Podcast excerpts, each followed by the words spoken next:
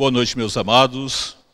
Queremos cumprimentá-los em nome do Senhor Jesus Cristo e pedindo nesse momento que a excelsa paz dele, que excede todo entendimento, possa de fato ser derramada sobre as nossas vidas nessa noite e nesse período que estamos passando de muita apreensão, de luta, naturalmente, mas ao mesmo tempo um período em que nós, o povo de Deus, temos exercitado a nossa fé, lançando a nossa dependência com exclusividade naquele que tem todo o poder, tanto nos céus quanto na terra.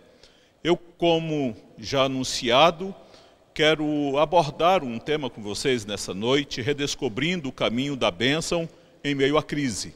Para que nós meditemos acerca desse tema, eu quero convidá-los para que abram comigo a palavra de Deus no segundo livro das Crônicas, capítulo 7, versículo de número 14. Segundo livro das Crônicas, capítulo 7, versículo 14.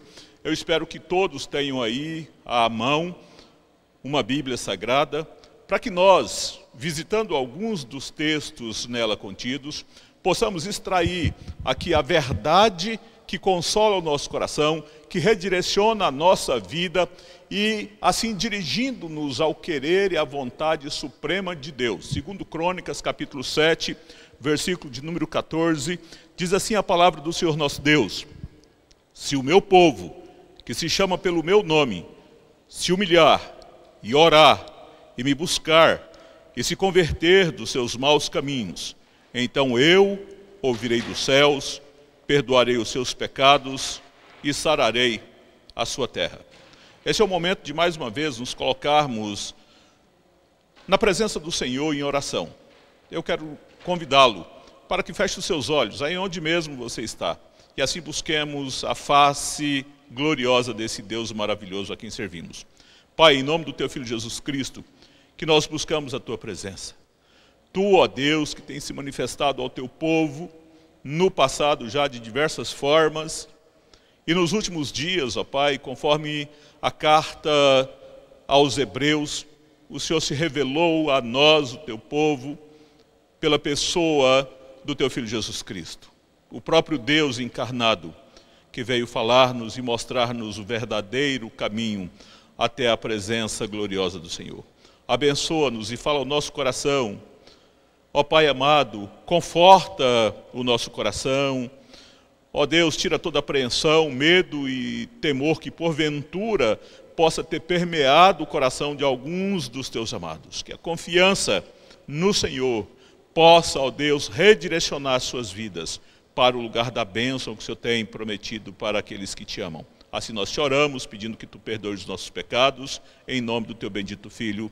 Amém redescobrindo o caminho da bênção em meio à crise. Diz o autor desse livro, que originalmente era um só, era só o livro das crônicas, uh, e posteriormente passou, depois da divisão, a ser tratado como primeiro e segundo livro das crônicas. Uh, há um consenso de que ele tenha sido redigido por Esdras no momento em que retorna com o povo do cativeiro.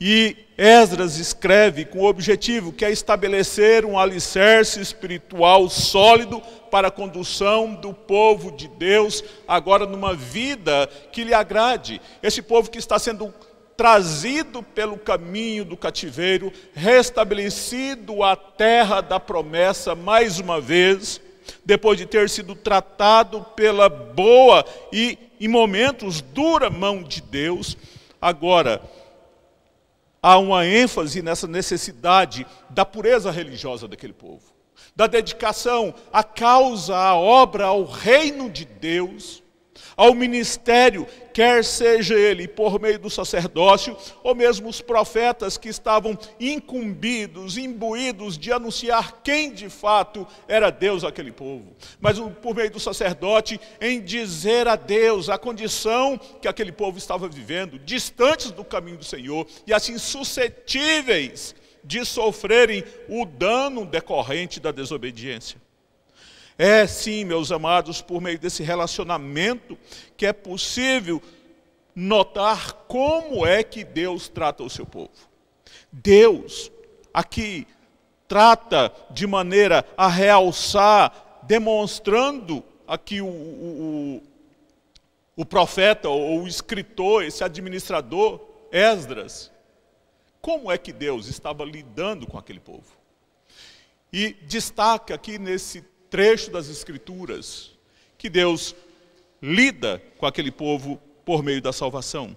E salvação, a, a palavra a, na língua original, tem a conotação de salvar, de salvador, de salvação, a, de falar acerca de Deus, alargando o espaço onde aquele povo estava. E alargar aqui está exatamente em contraste com outra palavra na língua hebraica que significa estreitar, afligir. E é nesse sentido que a palavra hebraica ish traz essa ideia de liberdade da opressão, a capacidade daquele povo em atingir o propósito para o qual Deus os havia chamado e elegido para ser o seu povo de propriedade exclusiva, peculiar. Esse povo atingiria sim os objetivos, porque o próprio Deus estava moldando, redirecionando eles para que eles redescobrissem o caminho da bênção de Deus, apesar da crise que eles tinham vivido por um período de 70 anos. Nós temos vivido uma crise sanitária que perdura, pelo menos os seus efeitos aqui na nossa nação, por aproximadamente um mês. Embora o conhecimento acerca deste vírus oriundo uh, da China já tenha sido conhecido no final do ano passado. Mas, meus queridos, é necessário ir e perceber que para a aflição, em meio à aflição, Deus está provendo segurança por meio do livramento aquele povo, o seu povo de propriedade peculiar, um povo que lhe pertencia. É Deus quem traz o livramento, é Deus quem oferece àquele povo um Salvador. E que nós hoje, tendo as Escrituras Sagradas completas, percebemos a revelação de Deus na pessoa do seu Filho Jesus Cristo, como sendo aquele que toma os nossos pecados, carregando sobre si para espiar para pagar, para redimir-nos, para tirar de sobre nós a culpa do pecado.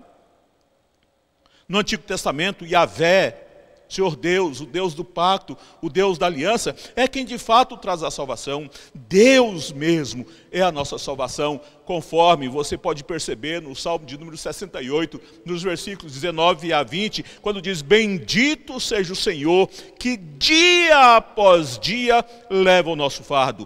Deus é a nossa salvação, o nosso Deus é o Deus libertador. Com Deus, o Senhor, está o escaparmos da morte.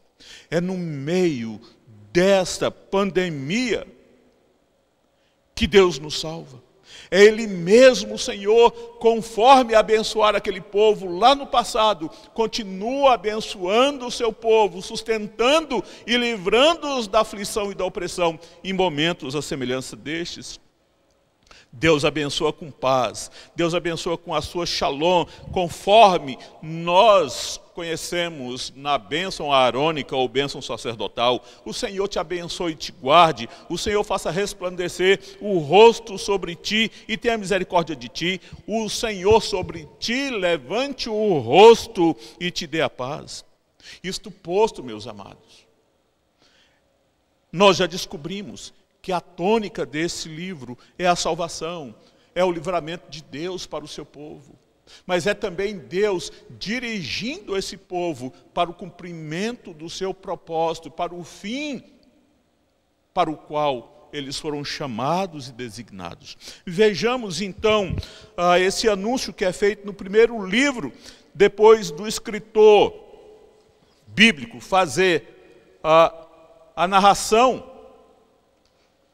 dessa história contida aqui uh, na, nos dois livros das crônicas de Israel.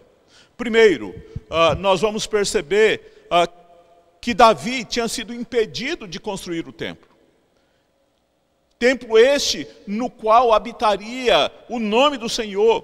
No segundo livro, nós começamos a perceber que depois de Davi ter ataviado todas as coisas, preparado todas as necessidades para a construção do templo, agora no início do seu reinado, antes de dar início a essa edificação, quando Deus aparece a Salomão, e concede a ele o privilégio de fazer-lhe um pedido, e ele pede a Deus que o Senhor lhe confira sabedoria, e depois de ser dado a ele sabedoria, começa então a construção e a dedicação do templo, e é exatamente esse momento histórico que nos interessa nessa ocasião, para tratarmos acerca do tema que já foi anunciado, redescobrindo o caminho da bênção em meio à crise. Como? Seria possível descobrir esse caminho da bênção. Em meio às trevas, em meio às lutas, em meio às dificuldades, sendo que sequer a rua nós podemos ir, estamos impedidos de nos movimentar. Como seria isso, pastor? Como nós redescobriríamos esse caminho da bênção? Inicialmente, é preciso que nós notemos alguns movimentos presentes no contexto do versículo 14 do capítulo 7 que nós já lemos. São eles uh, que nos dirigem, primeiro, porque há uma representatividade de Deus presente no meio do seu povo, por meio da sua glória que se manifestara no templo. Deus tinha andado com aquele povo lá no passado, durante 40 anos. 40 anos de dureza no coração, 40 anos de desobediência, mas ainda assim Deus estava continuamente andando com aquele povo. Povo de dura serviço, povo que não se deixava tratar pelo Senhor, mas é exatamente esse Deus que é longano e assaz benigno, que está redirecionando agora, depois desse povo entrar na terra, depois de ter recebido as instruções para portarem-se e pautarem-se pelas leis que Deus lhes havia otorgado ainda lá no monte. Esse povo tinha se desviado, tinha se prostituído com os deuses do, das nações vizinhas, tinha também vivido nos pecados do povo que tinha sido expulso dali. E por volta do ano 722, esse povo começa a ser levado para fora da terra que Deus lhes tinha dado.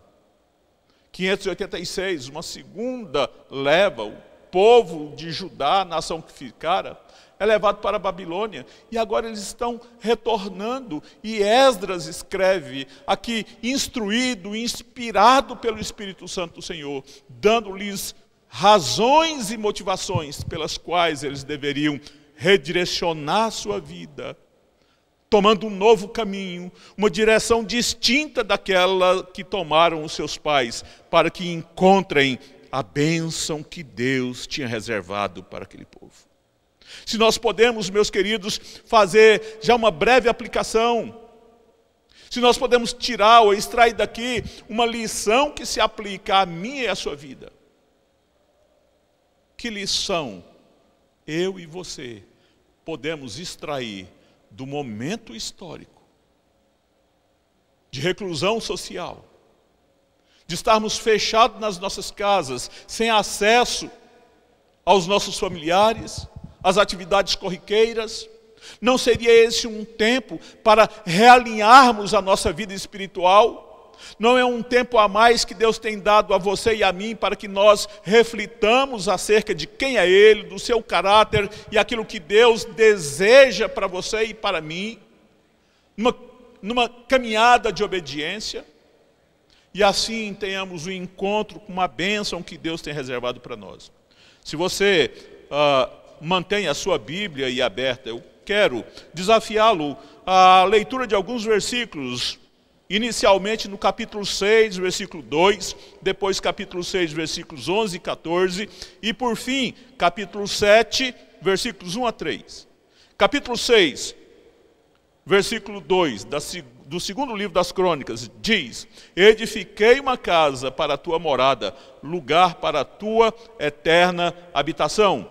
Versículo número 11: Nela pus a arca em que estão as tábuas da aliança que o Senhor fez com os filhos de Israel. Versículo de número 14: E disse: Ó Senhor, Deus de Israel, não há Deus como tu, nos céus e na terra como tu que guardas a aliança e a misericórdia a teus servos que de todo o coração andam diante de ti. Capítulo 7, versículos de 1 a 3. Essa presença de Deus que manifesta-se por meio da glória de Deus no templo. Diz: Tendo Salomão acabado de orar, desceu fogo do céu e consumiu o holocausto e os sacrifícios, e a glória do Senhor encheu a casa. Os sacerdotes não podiam entrar na casa do Senhor, porque a glória do Senhor tinha enchido a casa do Senhor. E todos os filhos de Israel, vendo descer o fogo e a glória do Senhor sobre a casa, se encurvaram com o rosto em terra sobre o pavimento e adoraram e louvaram ao Senhor, porque é bom, porque a sua misericórdia dura para sempre. Deus estava manifestando a sua glória e presença naquele lugar que tinha sido dedicado com exclusividade a Ele para o seu louvor. Esse Deus está presente com o seu povo. Há um momento em que as coisas estão muito bem, Há um momento quando o povo se dedica a Deus e se consagra a Deus e se oferece a Deus e não a si mesmos. A glória de Deus se torna perceptível neste ambiente. Tão perceptível quanto lá no jardim do Éden. Deus criara todas as coisas e ao sexto dia coroara a sua criação, formando do pó da terra Adão soprando-lhe nas narinas. E a partir daquele dia, na viração do dia, Deus vinha ter no jardim do Éden para falar com Adão, para aquele momento gostoso, íntimo de comunhão. Aqueles que já foram pastoreados por mim em algum momento do passado, certamente me ouviram contar essa mesma história que faço questão de repetir nessa ocasião. Era como se na cultura mineira ou goiana, no final da tarde, aqueles que desfrutam de um certo grau de intimidade com outra pessoa, mesmo sem avisar, chegam na casa umas das outras para tomar aquele cafezinho, comer um pão de queijo assado na hora e jogar um pouco de prosa ao ar. Parece-me que Deus tinha prazer, e um prazer ainda muito maior do que esse, em ter com o seu servo ou com a sua criatura, com aquele que fora criado à sua imagem e semelhança, para com ele estar, abençoar e conferir ele a ele as suas mais ricas bênçãos decorrentes do relacionamento de amor e vida que Deus tinha uh, confiado ou concedido a ele. Entenda comigo aqui, meus queridos, que Deus, tendo então edificado essa casa da sua morada, onde estaria o seu nome, Salomão orou, desceu fogo do céu, o fogo consumiu o holocausto, consumiu os sacrifícios, e a glória de Deus encheu aquele lugar. Este mesmo Deus que encher a sua casa com a sua glória, é o mesmo Deus acerca de quem o profeta Isaías, no capítulo 6, tendo chegado ao templo, ele diz que vê a glória do Senhor que encher a casa, e sequer os serafins ousavam contemplar a face de Deus, a sua glória. E diziam uns para os outros: Santo, Santo, Santo é o Senhor. Santo, santo, santo é o Senhor. Esse Deus é o Deus Santíssimo. Esse é o Deus que tem prazer no relacionamento com o seu povo, com aqueles a quem ele chamara para fazerem parte desta aliança de amor e vida, por meio de sangue que ele estabelecera lá ainda no Gênesis, no capítulo 17, com Abraão, seu servo, seu amigo. É preciso, meus queridos, que nós percebamos que Deus não aceita diante de si o pecado. Por isso, Adão, quando pecou, foi expulso do paraíso. É essa mesma razão pela qual aquele povo que Deus havia mantido por quatrocentos e tantos anos no Egito, e agora mais 40 anos os tira com braço forte e mão estendida, e os faz entrar numa terra que mana leite e mel, tão somente por causa da sua promessa e a sua palavra que não pode cair, mas aquele povo se corrompera e, posteriori, eles são levados para o cativeiro. Ah, meus queridos, o pecado tem terríveis consequências. Terríveis consequências. O povo, agora, que tinha ido para o cativeiro, está retornando para a terra da promessa. O versículo 24 do capítulo 6 do segundo livro das Crônicas. O capítulo 6, versículos 26, 28, 36 e o 7, 13, fala exatamente das consequências que aquele povo poderia submeter-se caso desobedecessem a palavra, a boa palavra de Deus. No versículo 24, nós encontramos, já que no início, quando o teu povo de Israel, tendo pecado contra ti, for ferido diante do inimigo. Esse povo seria ferido por ter pecado, é o que anuncia Salomão, ou Espírito Santo por meio de Salomão. Versículo 26 diz: Quando os céus se cerrarem e não houver chuva por ter o povo pecado contra ti. Versículo 28, arrasou ainda nesse mesmo sentido, quando houver fome na terra, ou peste, quando houver crestamento ou ferrugem, gafanhotos e larvas, quando o seu inimigo cercar em qualquer das suas cidades, ou houver alguma praga ou doença.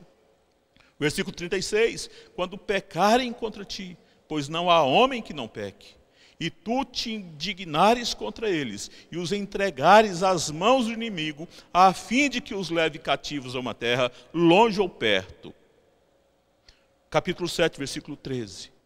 Vem o contexto imediato do versículo 14, quando Deus disse: O meu povo que se, chama, que se chama pelo meu nome, se humilhar e orar e me buscar, e se converter dos seus maus caminhos, então eu ouvirei dos céus, perdoarei os seus pecados e sararei a sua terra. Em que circunstância isso se daria? Quando Deus cerrasse os céus, de modo que já não houvesse chuva, diz o versículo 13 e Deus ainda ordenasse aos gafanhotos que eles consumissem toda a terra, conforme descrito também no livro do profeta Joel, no capítulo 3, 2. Ainda, se Deus enviasse a peste entre o seu povo. E parece que essa é uma das formas pelas quais Deus tem tratado com o pecado, não apenas do seu povo, mas também da humanidade. Há 100 anos, acontecia na Europa a peste bubônica. Um pouco mais para cá, a peste do gado no Reino Unido.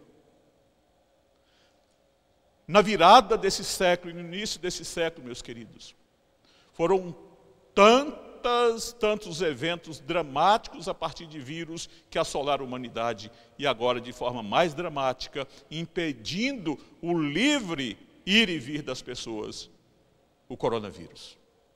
O que Deus está falando, o que Deus está tratando conosco, é que ele não aceita o pecado, o homem distanciou-se de Deus, o homem se sente autônomo e não mais dependente de Deus e não quer manter um relacionamento de obediência a Deus e a Sua palavra. Rebeldes, filhos rebeldes, é assim que Deus trata conosco. Meus queridos, apesar da aliança de Deus com aquele povo, é pelo Espírito Santo que o rei Salomão já antevia que eles haveriam de desobedecer, que eles se afastariam de Deus, apesar da fidelidade de Deus. Aquele era um povo muito parecido comigo e com você ainda hoje, de dura serviço, apesar do testemunho que Deus tem dado de si e do seu cuidado, da sua boa providência, do seu cuidado benfazejo, da salvação, do livramento, da paz e bênção que nos têm sido otorgados. Talvez seja esse o momento de nós voltarmos os nossos olhos para o capítulo 28 de Deuteronômio. Eu sei que é impossível nós lermos agora nesse período de culto. Mas faça essa leitura depois. A obediência e em obedecer, as bênçãos dela decorrem. Enquanto que a desobediência gera maldição, sofrimento. Na história bíblica, quando nós olhamos, é Deus quem diversas vezes busca o seu povo, quando trata com ele, ao tentar corrigir esse povo, trazendo de volta para si, conforme nós encontramos no livro do profeta Oséias, capítulo 11, versículo 12. É Deus quem, com cordas humanas, atrai para si o seu povo, que cada vez mais se distancia dele. Inúmeras vezes, Yahvé, Deus, utilizou-se dos mais variados meios para disciplinar e corrigir o GPS ou a bússola do seu povo. Povo aquele sempre tendente a fugir da presença de Deus e tomar outros caminhos que lhe fossem aprazíveis e não aquele que Deus queria. Mas apesar de toda aquela crise anunciada, Deus proveria a salvação.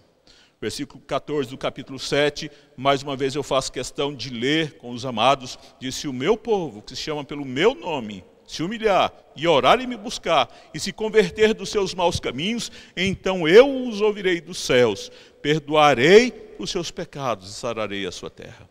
Considerando quem era aquele povo, povo rebelde, de dura serviço, nós podemos olhar para um tempo um pouco atrás, na época dos juízes, período aquele em que o que ocorria?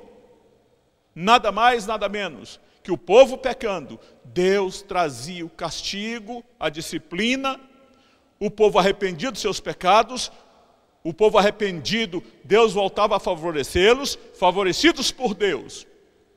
Esta é a narrativa cíclica do livro dos juízes. O povo voltava a pecar, o povo novamente pecando, Deus de novo trazia sobre eles a vara da disciplina. Parece que nós estamos lidando com situações recorrentes, corriqueiras na história do povo de Deus.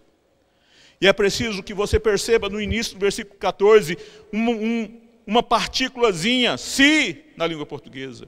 Esse se aqui presente não é uma possibilidade daquele povo pecar ou daquele povo voltar-se para Deus de se humilhar, orar e buscar, assim como também não era uma possibilidade do povo afastar-se de Deus. A isso nós chamamos de condicional de dúvida, mas na língua hebraica há também, além da condicional de dúvida, uma condicional de fato.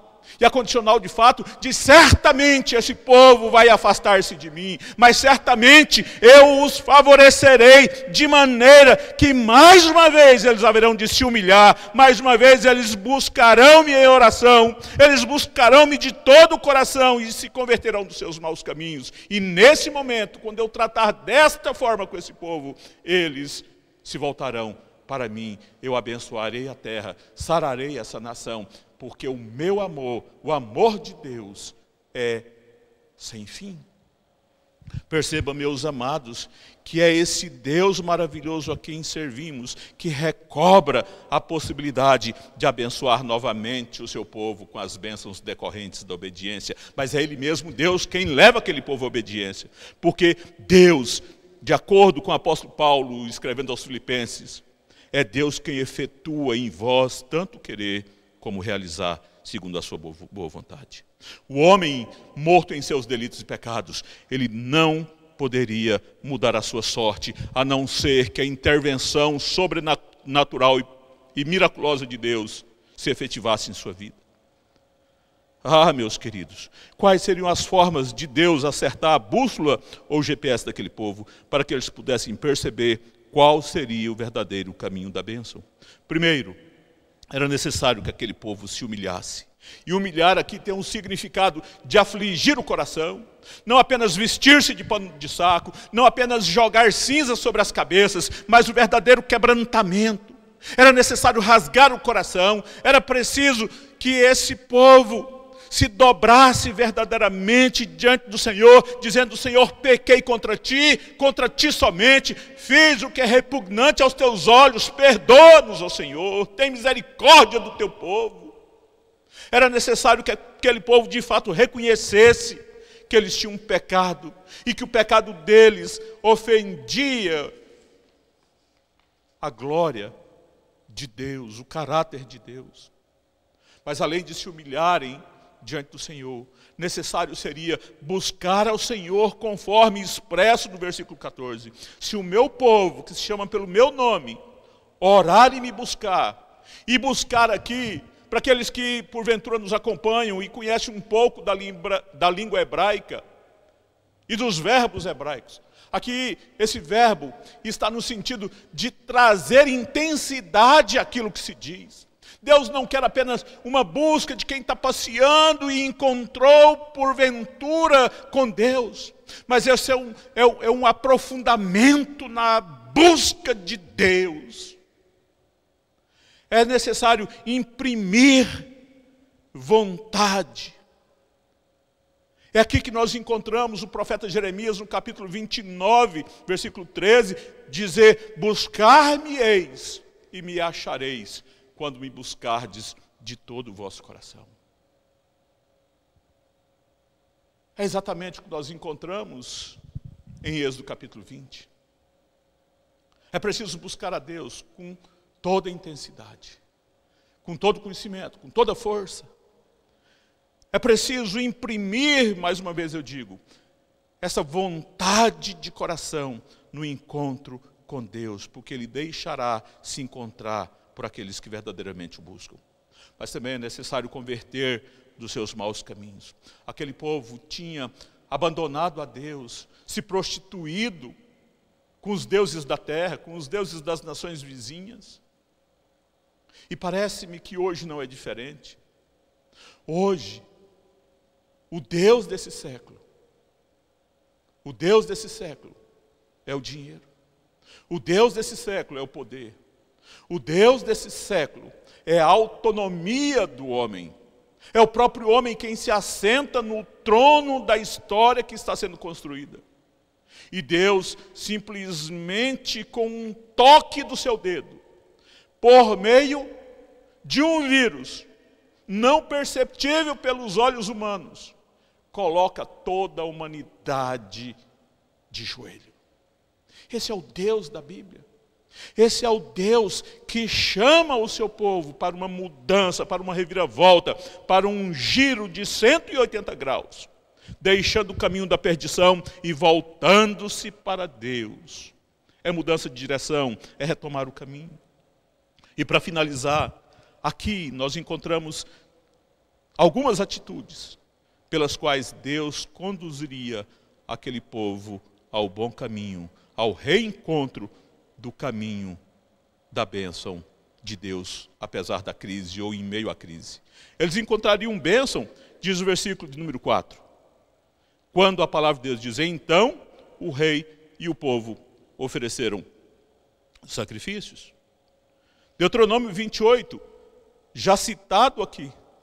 A bênção dela decorre, a obediência dela decorre a bênção de Deus. Aquele povo tinha sido tratado por Deus em razão do pecado. E como é que Deus, na atualidade, tem tratado com o pecado? Notemos. Deus, Deus trata com o pecado do homem na atualidade, da mesma maneira que tratou naqueles dias, aplicando a sua correção. Deus trata com o pecado da humanidade hoje, como tratou no passado, realinhando o GPS, ou a bússola daquele povo, para conduzi-lo ao verdadeiro quebrantamento. Isaías 57 diz: Porque assim diz o Senhor, o alto e sublime, o que habita a eternidade, o qual tem um nome de santo, habito no alto e santo lugar mas habito também com o contrito e abatido de espírito, para vivificar o espírito dos abatidos e vivificar o coração dos contritos. Meus queridos, é preciso que nós entendamos que o Deus a quem servimos é o Deus quem atende a cada um desses aspectos da vida do seu povo: da oração, do quebrantamento, da mudança de vida, do jejum.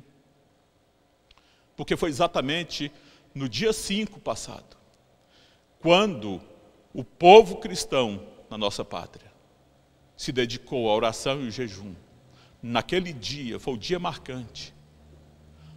Alguns institutos de pesquisa, principalmente dos cartórios civis, mostram que a partir daquele dia, a curva crescente de contaminação de pessoas pelo coronavírus foi grande, mas diminuiu drasticamente o número de mortes a partir daquele momento. Isso significa que Deus está escrevendo essa história, que Deus está dirigindo essa história e chamando-nos ao quebrantamento e arrependimento, para que nós descubramos a bênção de Deus em meio a essa crise. Deus quer mudar a história da sua igreja, Deus quer corrigir-nos conforme Ele nos instrui em Hebreus capítulo 12, versículos de número 5 a 7. Deus nos disciplina para correção.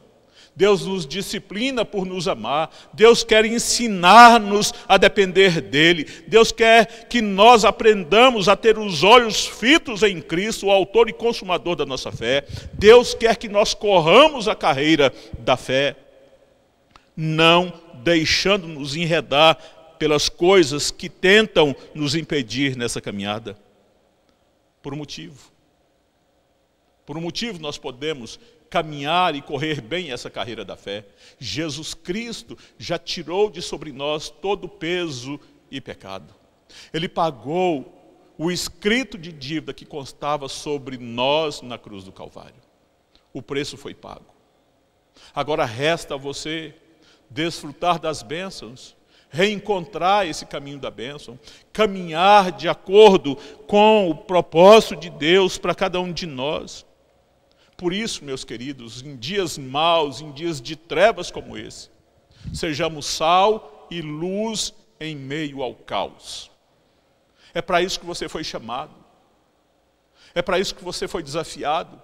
Para que você seja luzeiros a nortear aqueles que estão em desespero, aqueles que estão oprimidos, perdidos aqueles que estão aterrorizados pela situação que se abateu sobre a humanidade. Há um Deus que dirige e conduz a história segundo o seu bem-querer. Nada foge ao seu controle. Nada foge à direção que ele deu às suas mãos. Para tanto, é necessário que você e eu, que a nossa igreja seja relevante nos dias de hoje. Nas últimas palavras aqui antes da oração, eu quero desafiá-lo a ser o anunciador do reino de Deus. Eu quero que você seja aquele que conduz outros a redescobrir o caminho da bênção em meio a essa crise. Ligue, quem sabe, para alguém e ore com ela. Ligue para alguém da sua família, quem sabe ainda hoje. Não mande apenas uma mensagem, mas ligue, fale do cuidado e da providência de Deus. E que Deus não perdeu o controle da história. Ele continua dirigindo-a para um fim que haverá de glorificar o seu nome. O seu reino ainda se alargará. É necessário, portanto, meus queridos, que nós, ainda em casa, ainda que isolados socialmente, nós testemunhemos daquele que veio nos salvar. Ele é o Senhor. Ele é o Deus da nossa história. Ele é o Deus que está te conduzindo no seu bom e santo propósito. Redescubra o caminho da bênção em meio a essa crise. E seja bênção, seja um farol, seja uma luz para tantos outros, porque Ele, o Senhor, veio te salvar. Oremos mais uma vez. Pai, nós nos curvamos diante do Senhor. Nós nos humilhamos diante da Tua boa mão. É em jejum e quebrantamento de coração, numa busca verdadeira, ó Pai que nós queremos ver a tua face, encontrar, ó Deus, a tua glória e sermos revestidos com o poder de Cristo. Abençoa a tua igreja, o teu povo e sustenta-nos por amor do teu próprio nome e perdoa os nossos pecados e restaura-nos, ó Deus, para a glória do teu próprio nome. É a oração que te fazemos em Cristo. Amém.